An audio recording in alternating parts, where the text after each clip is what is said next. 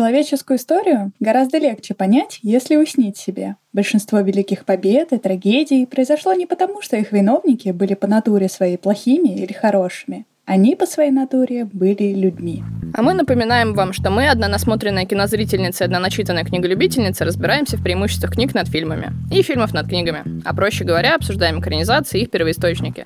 Меня зовут Аня Задонского, и я смотрю кино. Меня зовут Ира Торова, и я читаю книги. Всем привет! Сегодня мы будем говорить об амазоновском сериале Good Omens и о книге «Благие знамения. Плоди любви Терри Пратчета и Нила Геймана. И какой это плод любви? Это книга о том, как демон Кроули и ангел Ази Рафаэли оказываются впутанными в самый настоящий апокалипсис, и у них есть всего неделя, чтобы его предотвратить. А зачем им его предотвращать и почему вообще эти двое оказались друзьями, и расскажет нам Роман, а еще впишет туда несколько сюжетных линий. Если коротко, то да, все так. Это история про ангела и демона, которые слишком привязались к земле, чтобы дать своим начальникам ее разрушить. Ну а подробнее давай мы уже с тобой в спойлерах обсудим, потому что, честно говоря, не знаю, как без них, а то прям сразу хочется их бросить. Ну и про создателей нужно обязательно рассказать. Про Нила Геймана, который, по его уверениям, принял чуть меньше участия в написании «Благих знамений», чем Терри Пратчетт. Мы уже говорили в выпуске под названием «Звездная пыль». Если еще не слушали, то обязательно послушайте. Поэтому сейчас я вам просто напомню о том, что Гейман — это один из самых популярнейших британских писателей. И, конечно же, вы слышали о Сэндмане, слышали о романе «Американские боги», слышали о Каролине в «Стране кошмаров», «Звездной пыли».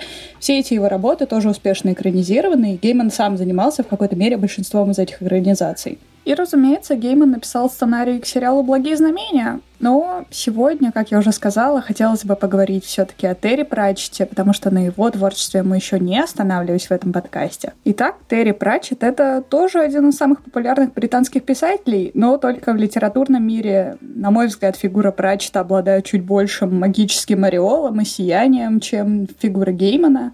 Пратчета часто сравнивают не только с Дугласом Адамсом, но и с Вудхаусом, например, автором цикла о Дживси Вустере, и с обоими этими мастерами он сравним, наверное, по юмору, плюс с Адамсом по научно-фантастической тематике, а с Вотхаусом скорее по плодовитости. Есть про Пратчета смешная байка. Якобы он однажды на полгода решил взять отпуск, наконец-то, от писательского дела. Сказал, что вообще выгорел, больше ничего не хочет. И спустя полгода его спросили, как же успехи, на что злой Пратчет ответил, что он еще две книги написал за это время. Плодовитый дед, конечно, да. Да, совершенно иконическая фигура. Пратчет начал писать еще будучи подростком и не бросал это дело даже уже устроившись на работу, и даже долгое время совмещал свою журналистскую деятельность с написанием книг. К счастью, его достаточно быстро заметили, заметил директор издательского дома, у которого Пратчет брал интервью, и уже в начале 70-х вышла его первая книга. В 80-х Пратчет начал свой цикл романов о плоском мире, который сделал его звездой в итоге и до сих пор, естественно, является очень-очень-очень продаваемым. А в 90-е он наконец-то ушел со своей работы, он работал до этого пресс-атташе, и именно в 90-х он стал самым продаваемым автором во всей Великобритании. Мне бы, конечно, хотелось сказать, что он сейчас живет, здравствует, но он, к сожалению, умер в 2015 году. И тут важно упомянуть, что он почти 10 последних лет жил с болезнью Альцгеймера, которая, разумеется, прогрессировала все эти годы. И, несмотря на это, он продолжал писать, правда, уже с посторонней помощью. И он вызвал очень важную публичную дискуссию об эвтаназии. BBC даже сняли об этом документальный фильм. И, конечно же, такой человек не мог просто так уйти из жизни, не сделав это по своим правилам. Он попрощался с читателями в Твиттере, где опубликовал целую историю о том, как за ним приходит смерть. Причем не просто смерть, а именно описанная им в книгах. И последним его твитом было «The End». Он, естественно, оставил громадное наследие. Как минимум, цикл о плоском мире включает 41 книгу, несколько экранизаций, пьесы, игры. И, естественно, помимо цикла о плоском мире у него есть еще другие произведения, которые не менее любимы публикой. И я, естественно, могу только позавидовать здесь Нилу Гейману, потому что ему посчастливилось не только дружить, но и работать с таким творцом. Я вот прям перед записью где-то нашла фрагмент его интервью, где он говорил, что когда он мне предложил с ним поработать, я, естественно, согласился, потому что это как будто бы, если бы Микеланджело позвал тебя красить с ним потолок. Да, да, да, я тоже читала, я читала только это интервью. Ой, интервью их друг о друге вообще балдежные. Я еще немножко попозже расскажу о том, как они друг о друге обз... обзывались. Ну, по-дружески, знаешь, так.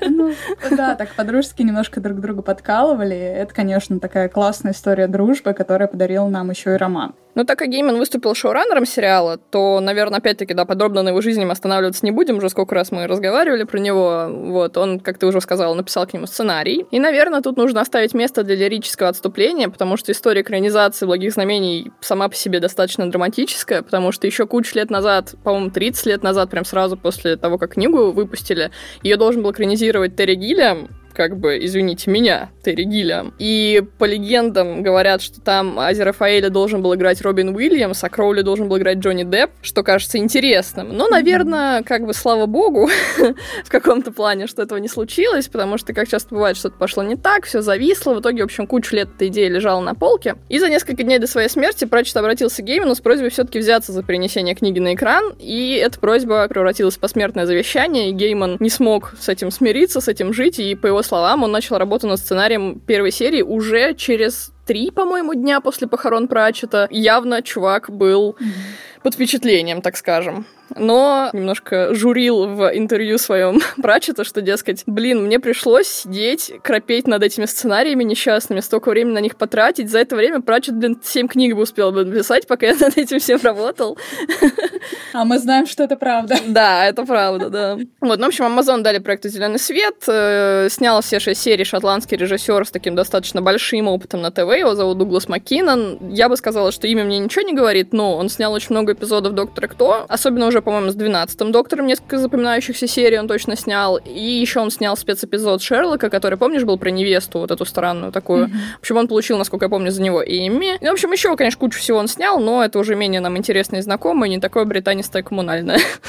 Предлагаю нам с тобой уже долго не рассусоливать, а перейти к кратким впечатлениям. В общем, что я могу сказать? Мне этот сериал понравился еще с первого просмотра. Он мне запомнился, как минимум, потому что, ну, это, знаете, такой стендалон. Он не похож на другие шоу, для меня, по крайней мере. Он такой... Хорошо, не One Night Stand. Ну, на самом деле, практически, слушай, ты за 6 часов, ну, это длинный, конечно, был бы One Night Stand. Можно, в общем, разделаться достаточно быстро с ним. Он такой легкий, ни к чему не обязывающий, короткий, смешной. И, на мой взгляд, главное, что история закончена, и вот после этих шести серий тебе уже больше ничего не нужно. Мне кажется, на самом деле, что таких емких классных мини-сериалов сейчас не очень много. И поэтому вот мне вот он запомнился. Я вот еще с первого тогда просмотра, как только он вышел, я помню его, и иногда к нему в голове возвращаюсь. Ну, конечно, к нему можно придираться за мелочи типа визуальных эффектов, потому что, ну да, извините, ну да, бюджета не хватило на все, что можно было бы придумать. Но если не быть занудой, то удовольствие ты получишь от него, потому что, как минимум, дуэт Теннанта и Шина — это просто богом посланный на нашу грешную землю луч света. Такой теперь только можно найти вот в этом их еще новом ковидном сериале, где тоже они там друг на друга орут. Но уже будучи в жизни друзьями. Вот, ну, хорошо, что они продолжили такую практику, потому что химия у них просто вагон. Я хотела сказать, что весь бюджет Амазона просто ушел на «Властелин колец», к сожалению. Нет, погоди, тогда, по-моему... А хотя тогда они, наверное, уже начали копить деньги, да? Я думаю, да. Экономили на всем, да. на Good в том числе. Ну а я про роман могу сказать, что это отличная книга, созданная авторами для того, чтобы повеселиться. Это заметно, когда читаешь. Тут огромное количество шуток, разных отсылок. Но, на мой взгляд, не стоит искать в ней что-то подлинно глубокое, потому что она создавалась как пародия, и она осталась пародией в итоге. Да, немножко такой сумбурной. Некоторые линии сюжетные не доводят до конца, но мне кажется, что именно благодаря вот этому кайфу и легкости, с которыми Пратчет и Гейман его писали, роман стал в итоге таким популярным. И, кажется, Гейман в интервью о романе говорил, что что эту книгу написал не Нил Гейман и Терри Пратчет, а редкий двуглавый зверь Терри и Нил. Тысячеглавый убийца-дракон, я бы сказала. И все это, и вот эта история про то, как они совместно это писали, конечно же, вызывает только положительные эмоции у меня. Ну, конечно, это так же, как наш с тобой подкаст, Ира. Только положительные эмоции. Я надеюсь, я надеюсь. И здесь мы ненадолго прерываем наше повествование. Напоминаем вам, что наш подкаст вы можете найти на всех доступных площадках. Это Яндекс Музыка, ВКонтакте, Кастбокс, Apple Podcasts. Пожалуйста, везде подписывайтесь, ставьте нам обязательно лайки звездочки, оставляйте комментарии, отзывы, и это помогает нашему подкасту развиваться. И также не забывайте подписаться на наш телеграм-канал, который тоже называется «По мотивам». Его ссылочки вы найдете в описании к каждому выпуску. Там мы постим анонсы выпусков и иногда тематические новости, какие-то свои рецензии на то, что мы читаем и смотрим. Когда, когда, Ира, последний раз там была рецензия? Скажи мне, пожалуйста. Я читаю все только к подкасту. Не могу писать рецензии на то, о чем я в итоге расскажу в подкасте. Это тяжело. Да, у меня сейчас такая же история, но мы можем с тобой как-нибудь все-таки написать что-нибудь про Оскарные фильмы, потому что в целом это единственное, что я посмотрела, кроме того, что мы делаем для подкаста. Да, я сейчас тоже нагоняю Оскаровскую программу. Я не знаю, может быть, мы с тобой проведем, как в том году, такую текстовую трансляцию тоже. А может быть и не текстовую? Может быть и не текстовую. Но мне кажется, что текстовая удобнее всем, потому что ночью никто не встает, а тут с утра все встают и все это читают просто спокойненько, идут на работу. Да, ну как минимум, потому что непонятно пока будет, как это все транслироваться, как минимум в России, mm-hmm. где я буду искать эти все ссылки странные. Разберемся, короче. И не забудьте, пожалуйста, про Boosty, вы нас там можете материально поддержать. Мы там выкладываем уникальные выпуски с обсуждением фильмов, книг, сериалов, всего, что нам вообще интересно. И мы начали выкладывать туда аудиоверсии разных крутых сказок, так что, пожалуйста, присоединяйтесь. Да, если вам нравится такой контент, и вы ради него присоединитесь, мы как раз увидим, что надо делать этого больше, поэтому, так скажем, голосуйте рублем. Но если вы не присоединитесь, мы все равно продолжим. Вы можете хотя бы тогда нам в комментариях где-нибудь в Телеграме что-нибудь классное написать, мы будем очень рады. Да, поехали. Поехали.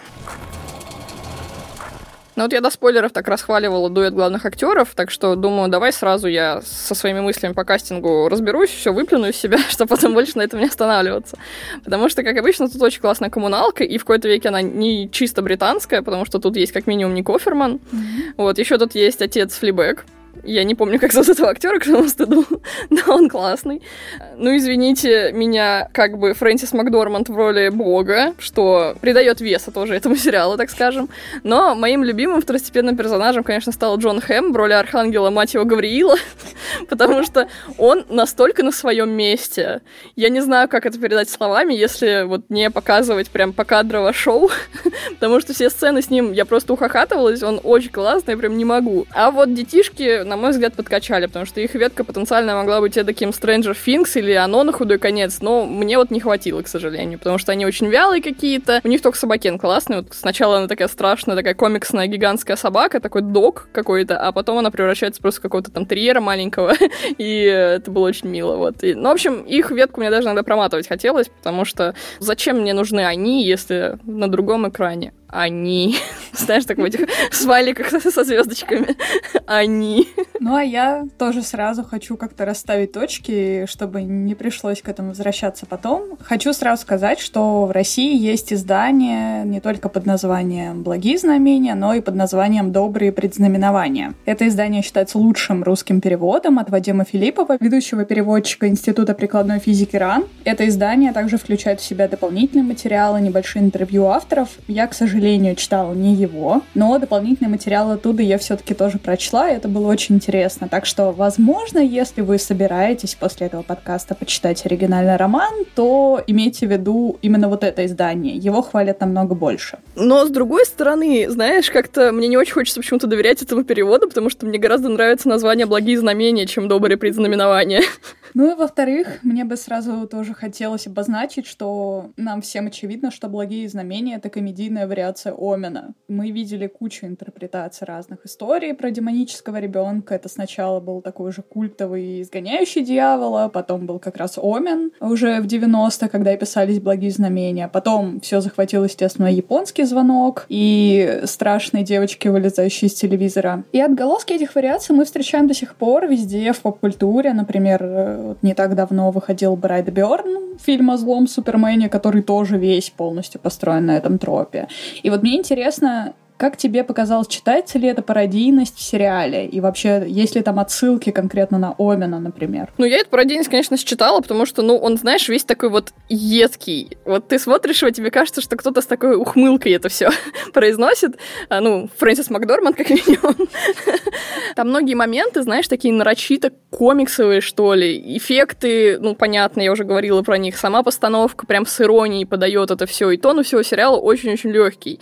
И, кстати, в рамках рамках подготовки к подкасту, а я, не поверишь, но готовлюсь к подкасту иногда, я посмотрела оригинальный Омен, ну, естественно, уже после «Благих знамений». И вот, знаешь, после сериала на серьезных щах его смотреть уже никак не получается. Потому что если опустить, что, ну, в принципе, фильм уже немножко пожилой, так скажем, спецэффекты там похрамывают, там есть пара моментов, где женщина падает, и это очень-очень смешно. Меня не отпускали мысли, что в кадре вот-вот появится Теннант в обтягивающих кожаных штанах, и наконец-то начнется веселье, потому что все остальное время Омен, вот знаешь, такой эмоции, вот ребенок, что-то с ним не так, о боже. Ну, то есть вот, ну, короче, не то уже. Вот после сериала никак ты не можешь переключиться на это настроение. Я думаю, «Благие знамения» как раз виноваты в таком нашем восприятии этих историй. Не только сериал, но и роман, потому что, очевидно, он э, создавался как большая насмешка. Ну, слушай, эта насмешка же создавалась по какой-то причине. Уже надоели немножечко такие истории. То есть я уверена же не только в кино это что-то было. Те же книги наверняка есть, просто я про них ничего не знаю, поэтому не берусь говорить. Но наверняка таких историй уже миллиард, и эти двое просто такие решили, блин, уже задолбали, давай что-нибудь смешное придумаем. И вот в этом, блин, такой кайф я испытываю от того, что просто два чувака решили собраться и сделать себе развлечение такое. себе, мне кажется, в первую очередь. Да, но при этом вне даже этой пародийности и отсылок, это все-таки большой разговор о религии и о том, что вообще мы привыкли считать какими-то религиозными догмами, и о том, что могло бы на самом деле происходить со всеми сверхъестественными сущностями, которых мы в итоге увидим здесь. При этом тут, на мой взгляд, как в каком-нибудь «Мастер Маргарите» сплетаются на фоне конца света несколько жанров. То есть у нас есть, с одной стороны, мистические приключения детей. Это буквально книга Кинга, не знаю, да, такое лето, что-то страшное происходит, и дети побеждают зло. При этом у нас есть роман об Англии, городской, как бы, в котором существует Азерафаэль и Кроули. И у нас есть, естественно, любовная история, которая тоже как-то все это разбавляет. И вам точно могут не понравиться та или другая история, или просто одна вам понравится, допустим, больше. Мне, например, очень понравилась линия Адама Янга, сына сатаны, потому что, ну, это реально именно то, как я себя чувствовала обычно, когда читала «Летние приключения Кинга» о детях, типа «Оно» или «Трупа». В принципе, мы с тобой даже «Труп» уже обсуждали в подкасте, так что тоже можете послушать. Этот выпуск называется «Останься со мной». Да, многие не знают. А могли бы знать, если бы послушали наш подкаст. Ну да, мне очень жаль, что ветка Адама в сериале подкачала, потому что я прям, знаешь, изо всех сил пыталась себя мысленно впихнуть в свое детство, когда мы там по даче бегали, махая палками. Ну вот, чтобы хоть как-то эмоционально слиться с этими героями, ну вот, ну не шмогла я. Потому что, ну, ну дети немножко, ну, не доигрывают, особенно на фоне остальных всех актеров. Вот, а про разные жанры, конечно, хочу сказать, что кроме иронии над бюрократией, мистики про ведьм, предсказания, саркастическим обсуждением всяких текущих мировых проблем, для меня главной веткой, конечно же, был Броман с Кроули Азерафаэля. У них у одной серии серии cold opening только на полчаса про то, как они встречаются сквозь века, и это вообще лучшее, что есть в сериале. Особенно там есть очень крутая сцена с нацистами, которые покупали у Рафаэля книги, и одного из них как раз играет Марк Гейтис, ну потому что куда без него, когда говорят про нацистов.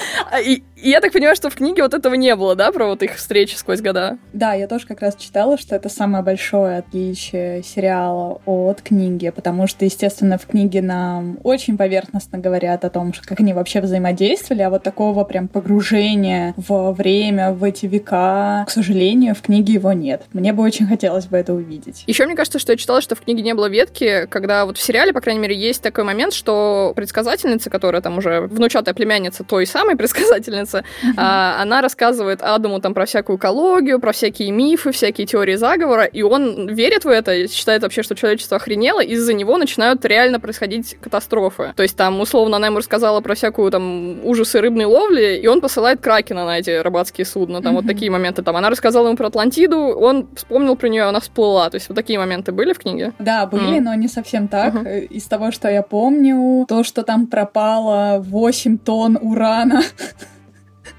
когда как раз она им рассказала, насколько все вредит экологии, то в какой-то момент люди на станции обнаружили, что у них пропало все топливо. Ну да, такие моменты, они очень поверхностно подаются, и, в принципе, они особо ни к чему не приводят, потому что вся ирония в том, что это магический мир, энергия осталась, а топливо пропало. Mm, ну, для меня в сериале это было, знаешь, для людей как будто вот эти предзнаменования апокалипсиса случаются, то есть это немножко нагнетало mm-hmm. то, что конец света вообще-то как бы уже часики тикают, э, ребята, поэтому, мне кажется, это прикольно работало на атмосферу сериала. Нет, это в любом случае такой очень хороший штришок, и он добавляет актуальности, чтобы ты поверил в то, что все это на самом деле могло бы произойти. Да, в сериале это еще через новости передают, то есть как будто тебе показывают новости, как это все происходит, это очень классно. Ну, прям как будто в прямом эфире, да, все это происходит. В принципе, вот эти религиозные мотивы на самом деле были для меня единственным, что вообще вызвало мой такой живой интерес, помимо каких-то там мелких приколюх, которые придумали Гейман и Пратчет. И у меня это вызвало вообще желание покопаться как-то в романе. Потому что прикол в том, что реально во время написания «Благих знамений» в 90-е, в принципе, происходило вот это переосмысление этих мотивов. То есть вспомнить ту же Догму, Константина, который Хеллблейзер, и Притчера. По счастливой случайности все их экранизации тоже публика очень полюбила, потому что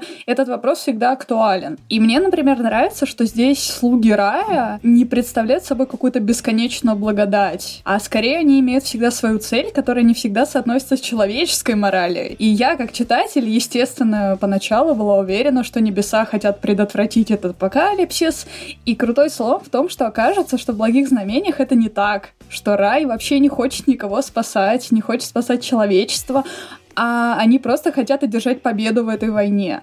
И это очень правдоподобно звучит. Настолько же правдоподобно, как когда Азерафаэль начал материться от безысходности.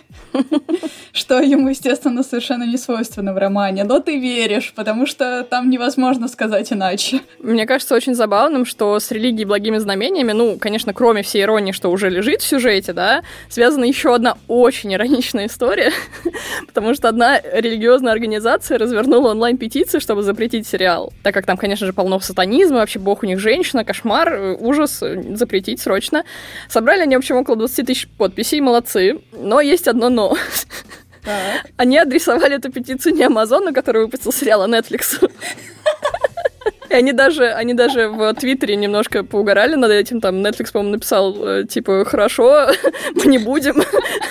Ну, там, не помню, как это они пошутили, но они поприкалывались над этим, да. Ну, это, это класс. Мне почему-то пришла на ум история, помнишь, когда Сабрину пытались тоже отменять? Ну, конечно же, сатанисты кругом. То, что это все ирония, никто не считывает. И что особенно круто во всей этой религиозной тематике, это прям вот бриллиант романа, естественно, эта линия о том, что и ангел, и демон настолько полюбили в итоге Землю, и даже человечество полюбили, что они оба не хотят возвращаться домой, и они просто живут здесь уже много-много веков и наслаждаются вот этим обычным миром его достижениями. При этом они близки людям, ну, просто по своим характеристикам. Даже несмотря на то, что они с людьми практически не будут контактировать по ходу сюжета. Мы их чаще всего видим друг с другом, но при этом они такие человечные оба. Мне вот очень импонирует, знаешь, то, что они не то, чтобы там людей любят, да, и о них как-то беспокоятся, а то, что им просто очень нравится, например, вкусная еда mm-hmm. или домашние цветы, с которыми они очень сроднились. Они это все отпускать не хотят. Это, знаешь, такая очень человечная черта, и очень прикольно ее видеть в таких э, божественных персонажах.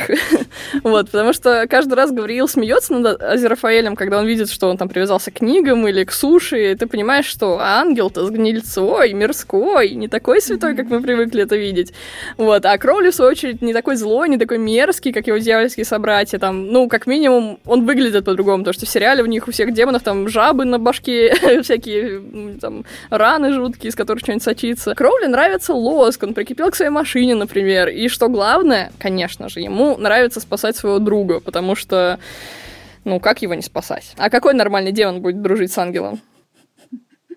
В романе, мне кажется, особая прелесть в том, что мы на самом деле никогда не увидим, как выглядят эти персонажи на самом деле. То есть нам говорят о том, что демоны выглядят ужасно, и даже на Кроуле один раз как бы дают взглянуть без описания каких-либо. И его обычно описывают глазами других персонажей, и нам говорят о том, что он выглядит настолько ужасно, когда скидывают вот эту свою более человеческую личину, что люди буквально не могут на него смотреть и не могут поверить. И это как раз то, что вообще роднит их обоих, обоих, ну, в смысле, обоих наших главных персонажей, с ветхозаветными изображениями вот этих ангелов, да, совершенно каких-то невероятных, там, с восьмью-шестнадцатью крыльями, покрытых глазами и так далее. Наверное, в этом для меня сериал немножко проигрывает книги, потому что, ну, к сожалению, здесь мы не можем практически их не показывать. И, наверное, единственное вообще в этой всей истории, к чему я могу прям придраться, это, наверное, к какой-то итоговой морали. Потому что, на мой взгляд, она подана настолько прямо и прям вот в лоб,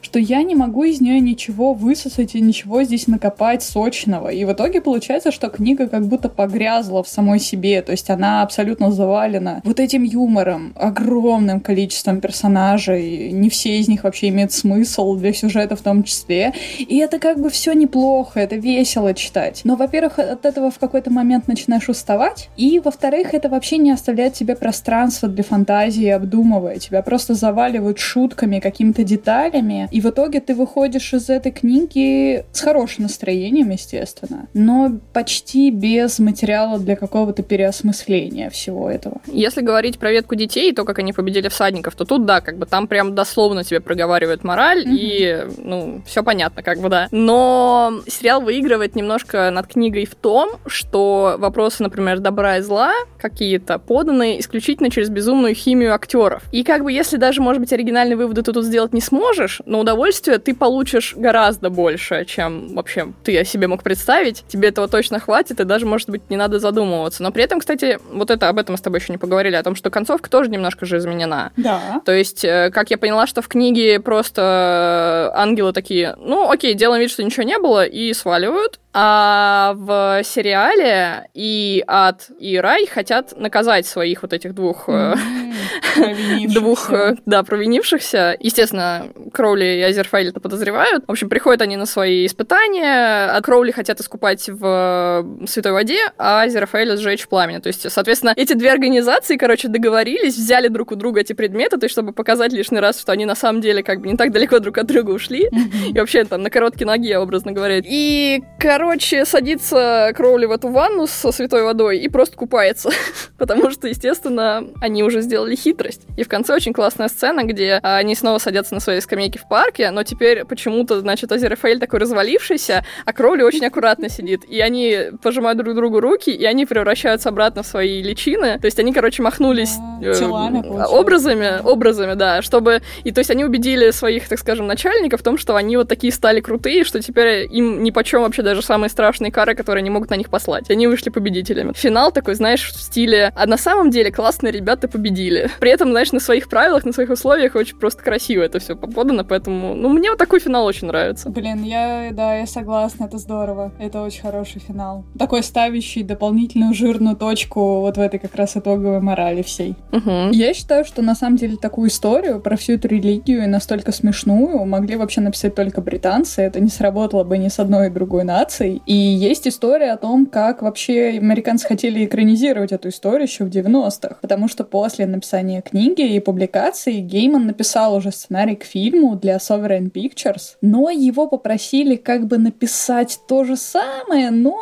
не с теми совсем персонажами, немножко с другим сюжетом, и еще чтобы все происходило в Америке. Пратчет от всех этих историй был просто в ужасе, но, к счастью, Sovereign Pictures обанкротились, и в итоге писатели получили обратно права на экранизацию, в итоге успешно реализовали их в амазоновском сериале. Но на мой взгляд, вот это все американское повествование для такой более консервативной, религиозной американской публики вообще бы не сработало, потому что весь смысл этого романа вот в этих британских колких, максимально пофигистичных авторах, которые могут как раз отвлечься и со стороны взглянуть на все эти религиозные догмы, в которых мы живем. И эта студия хотела даже от всадников апокалипсиса отказаться. Ну, потому что это для них было слишком. Тут вся история, блин, о сыне сатаны. Ну, у них получился бы опять Омен. Да. Просто был бы второй Омен. Э, кстати, по-моему, есть же вторая часть Омена, или даже, по-моему, их там несколько. Терри Гиллиам, кстати, посмотрев премьеру сериала, очень обрадовался, что ему снять не удалось, потому что для него, чтобы уместить все фильм, точно бы ему пришлось бы что-то вырезать. И если не половину книги, то, мне кажется, даже больше.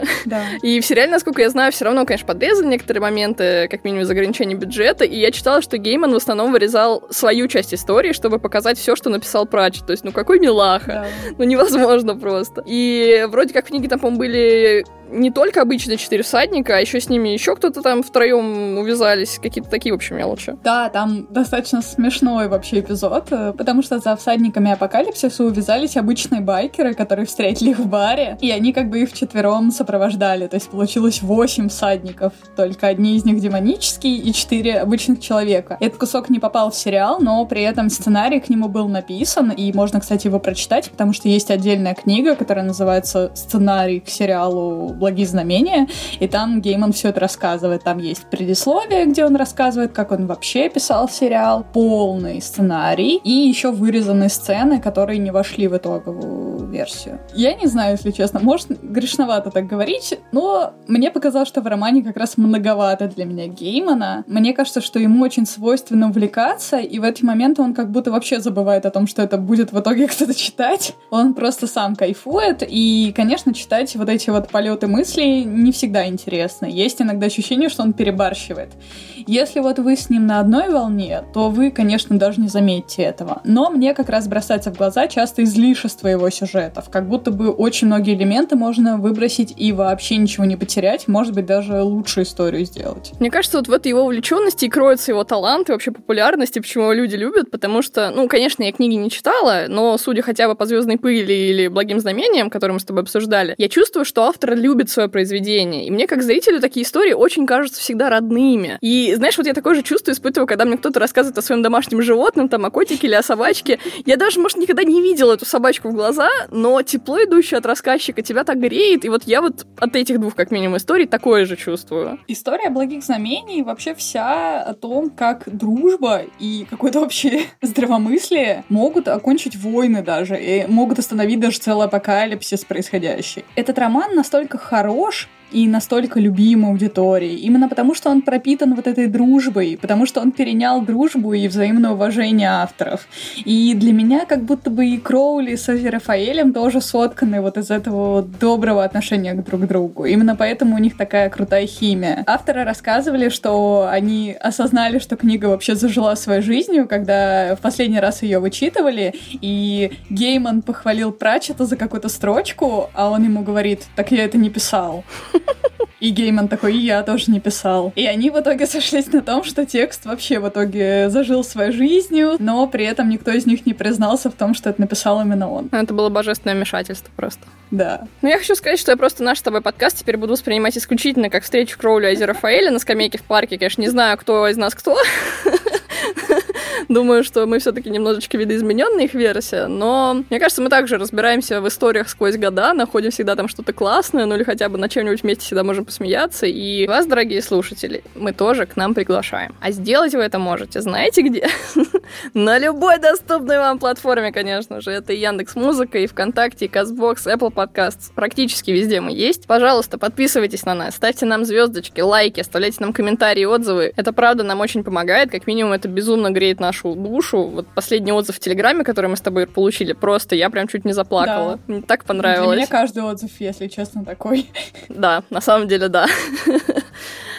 Поэтому, пожалуйста, не забывайте подписываться на наш телеграм-канал. Там вы сможете оставлять там такие вот душевные послания, и мы вам сможем отвечать. Мы точно над ними поплачем. Возможно, вас это порадует. Вот, ну кроме этого, там мы еще постим анонсы выпуска, всякие тематические иногда штуки, мемы даже периодически проскакивают. И, конечно же, не забывайте про наш Boosty, там вы можете нас материально поддержать, и там мы сейчас выкладываем всякие уникальные штуки. У нас как раз сейчас, после этого эпизода, будет уже подготовка ко второму Boosty special у. И еще мы там выкладываем всякие классные штуки, такие как аудиоверсии крутых сказок, пока тоже недостаточно, но мы работаем над этим, и чем больше вы нас поддерживаете, тем больше у нас будет мотивации такими штуками заниматься. Спасибо всем, кто уже это делает. Мы правда ценим каждого нашего подписчика. В следующем выпуске мы опустимся вообще на самые глубины ада под названием Ханеки и рассмотрим его фильм «Пианистка», который был написан по роману Эльфриды Еленек, австрийской писательницы. В общем, будем смотреть и на Ханеки будем смотреть, и на Изабель Юпер будем смотреть. Я прям очень жду. А я-то как жду. Да. Спасибо вам всем огромное за прослушивание. Пока. Пока.